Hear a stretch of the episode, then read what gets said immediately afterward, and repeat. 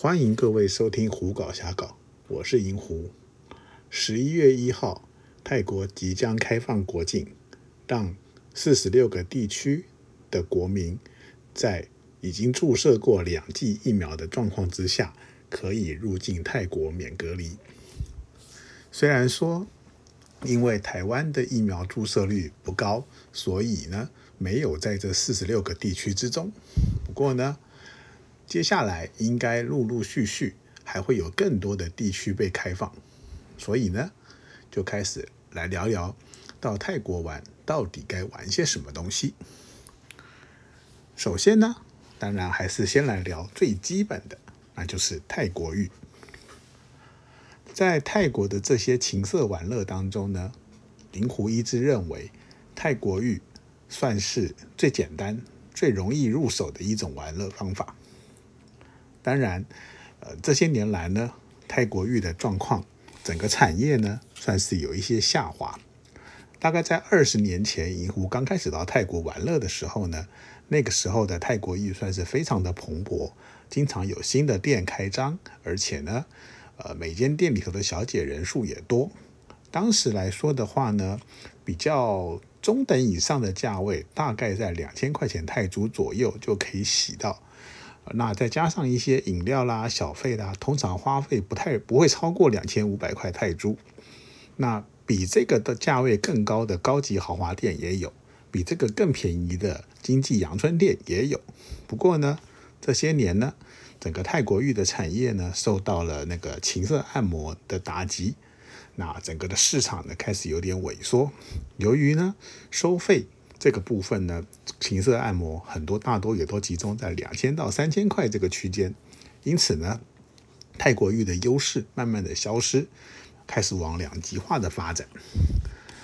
呃，从银湖开始到泰国玩的这二十年间呢，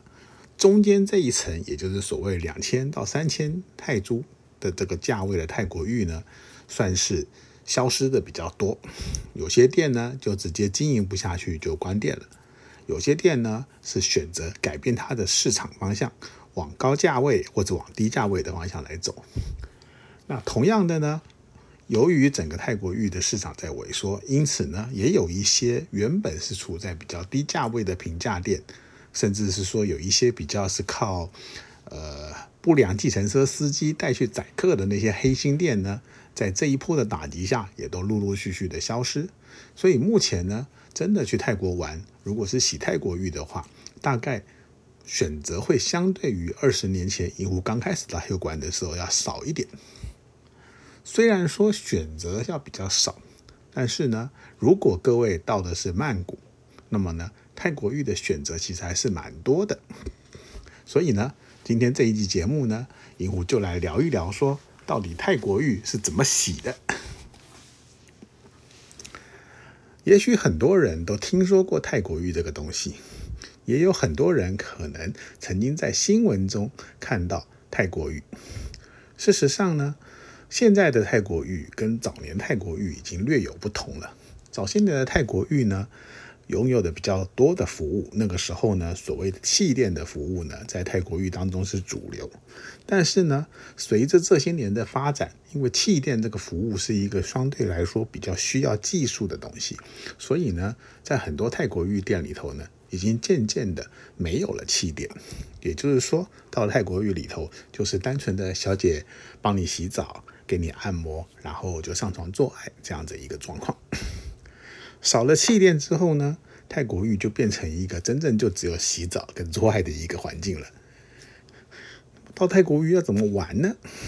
其实最简单的方法，当然就是你要走进一间泰国浴店。那这里我是说，你要说废话。一般来说呢，在曼谷泰国浴还是集中在几个地方。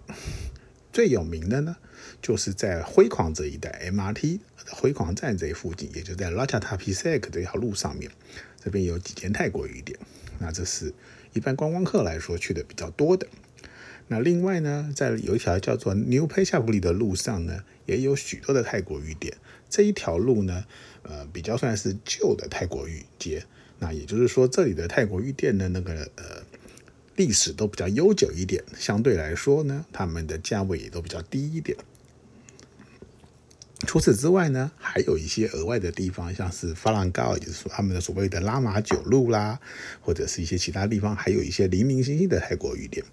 不过一般来说呢，如果各位的次初次到泰国，或者是说没有太多去玩乐的经验的话呢，建议还是以 MRT 辉煌或者是 New 佩恰布里路上的这些泰国浴作为你的优先的选择。那到泰国浴玩呢，第一件事情当然就挑小姐。那泰国玉的挑小姐这件事情呢，早期有一个名词叫做金鱼缸选秀。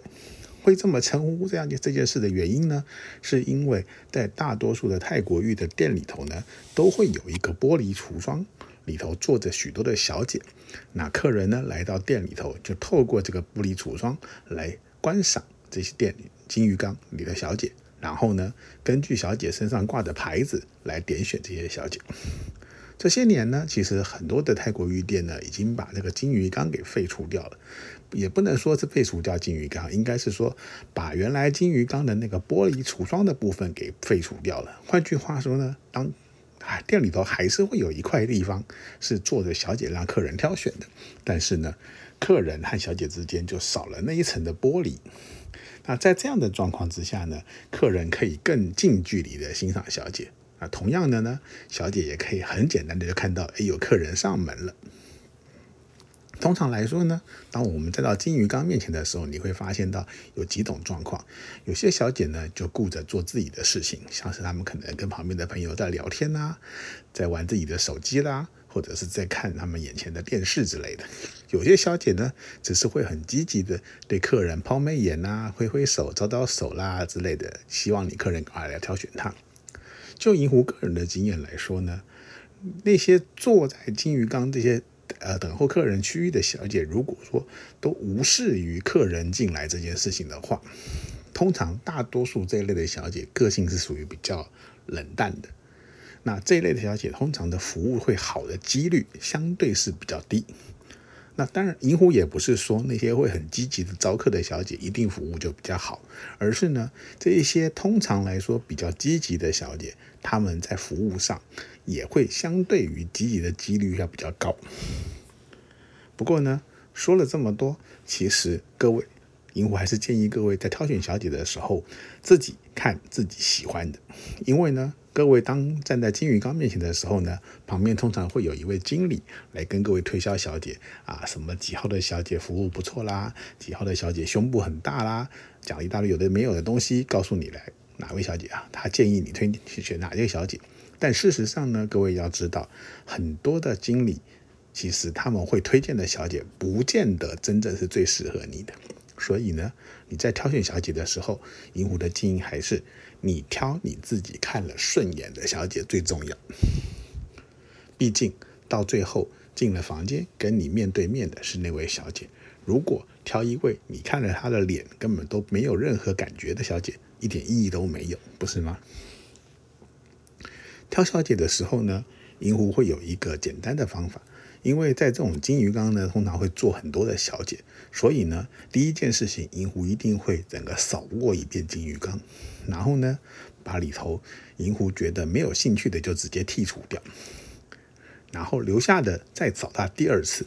通常扫第二次的时候，如果说可以比较近距离的欣赏的话，银狐就会移动脚步，站到这位小姐的最靠近的位置，看看她。然后看看这位小姐是不是会有一些反应，然后呢，通常大多数的小姐看到客人站到面前来的时候，都会抬起头来看看客人，然后呢笑笑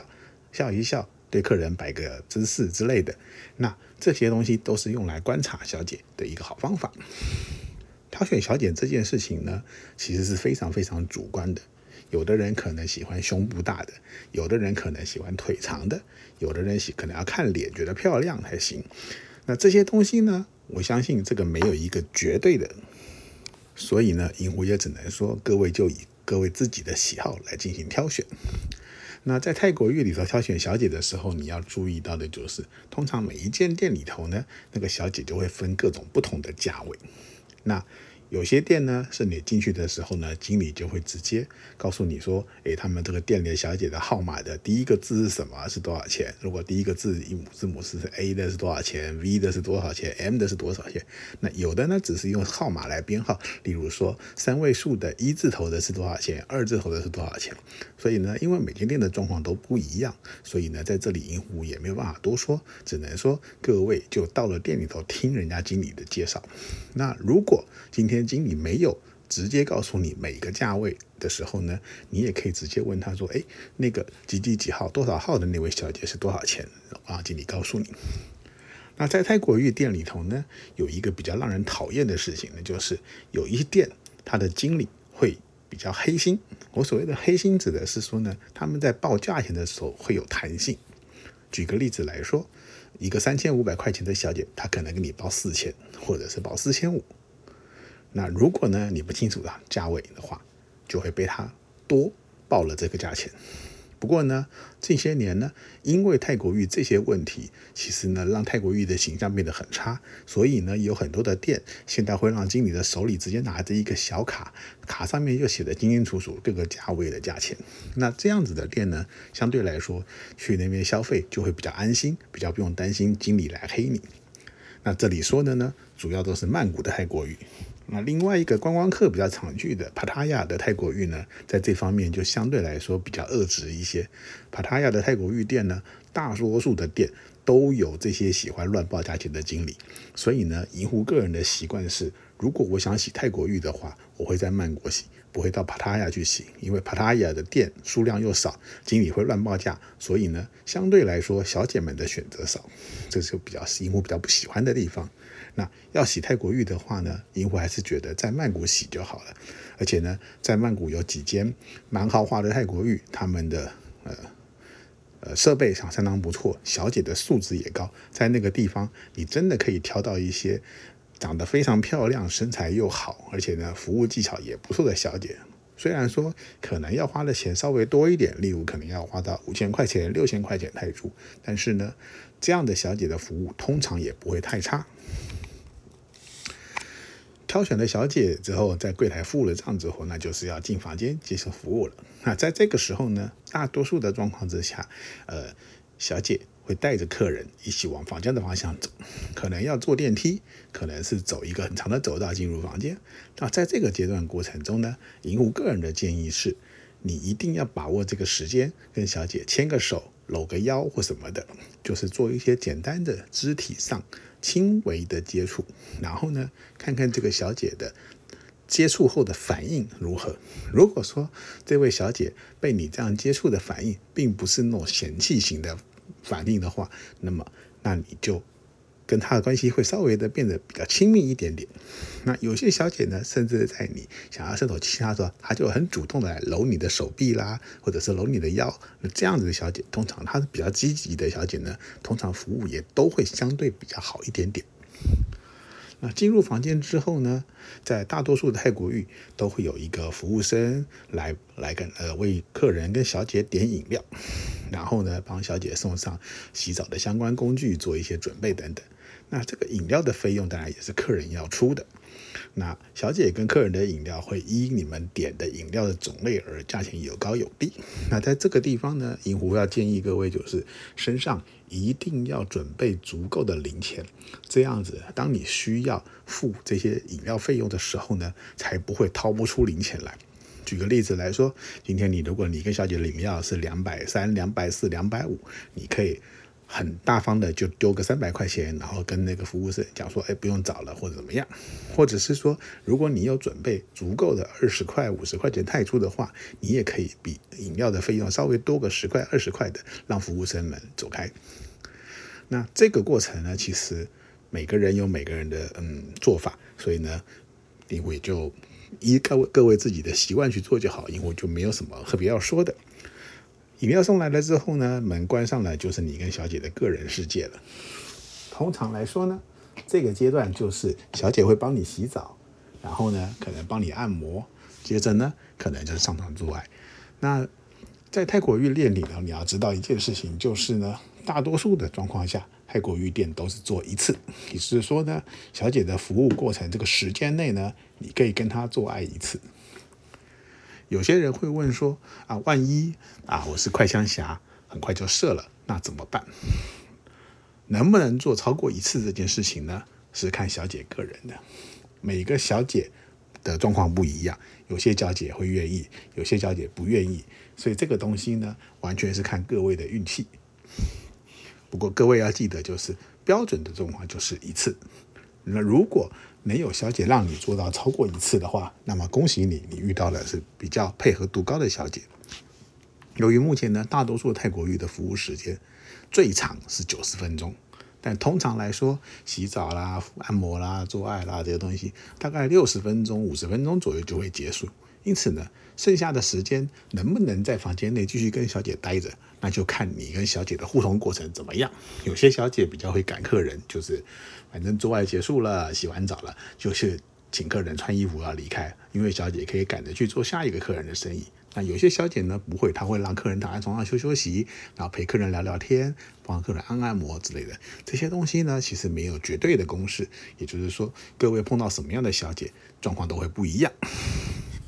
泰国浴这个东西呢，对云湖来说，一是他觉得它是一个最简单、最初步、最容易入手的。因为呢，其实大多数的泰国浴店，因为都有接外国的客人，所以呢，小姐就算完全不会说英文，他们也都已经习惯了跟客客人的往来，外国客人的往来。因此呢，我们来到泰国浴的店里头，就很简单的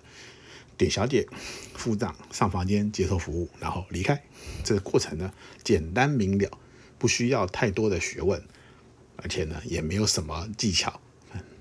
很容易就可以了解这是这么一个玩乐。因此呢，对于没有去过泰国的人呢，我的建议是，你可以试着开始去洗泰国浴，然后从这个东西开始，开始之后再陆陆续续接触其他泰国的玩意。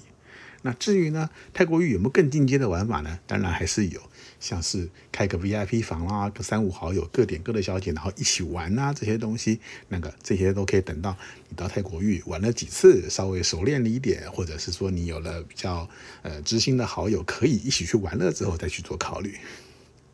那么大概呢，泰国浴就是这么样的一个状况。各位呢，如果真的到了泰国，特别是到了曼谷。几乎还是强烈的建议各位找个机会去洗个泰国浴，享受一下这个泰国最知名的情色行业吧。那么今天的节目呢，就到这里告一段落。嗯，谢谢各位的收听，我们下周再见。